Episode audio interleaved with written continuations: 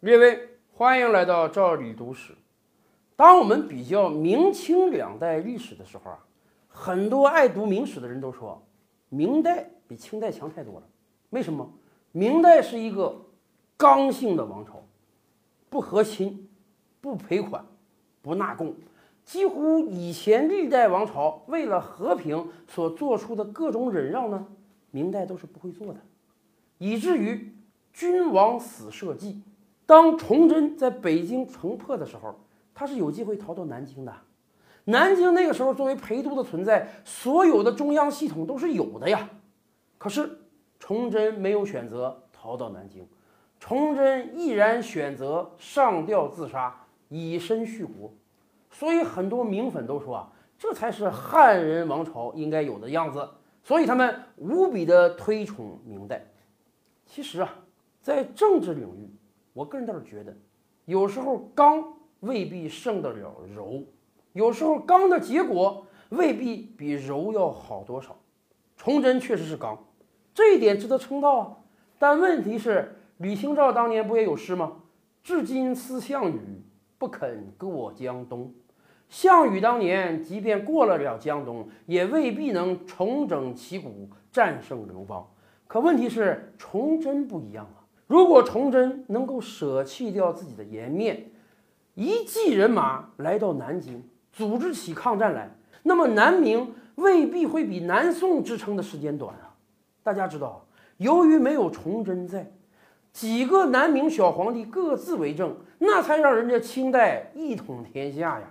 而反过来讲，清代还真的是柔，怎么柔呢？从孤儿寡母入主中原开始，到最后孤儿寡母退下皇帝大位。我们以前就讲啊，清代对于中国历史的最后一个贡献就是啊，和平解决了政权移交的问题。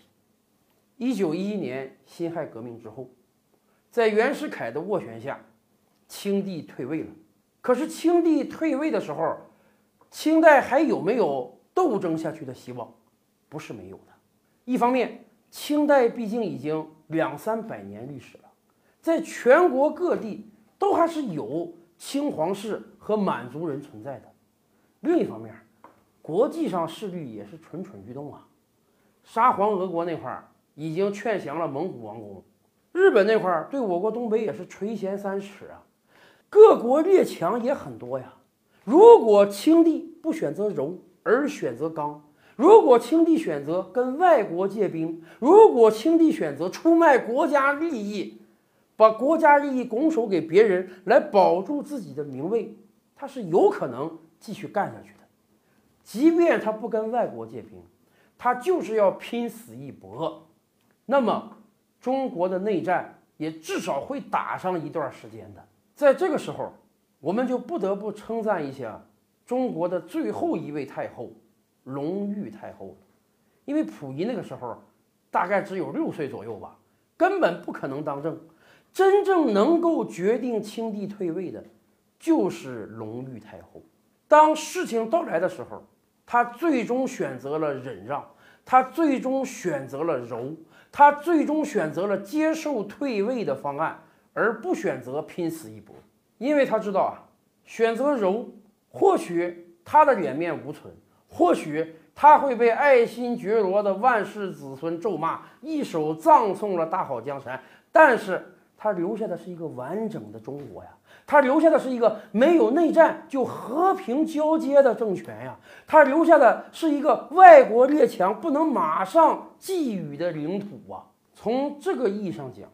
明代太过刚，结果丧失了政权继续存在下去的可能；而清代柔柔的好，好就好在既最大限度了保存住了满族这几百万人口，又保证了中国的和平与统一呀。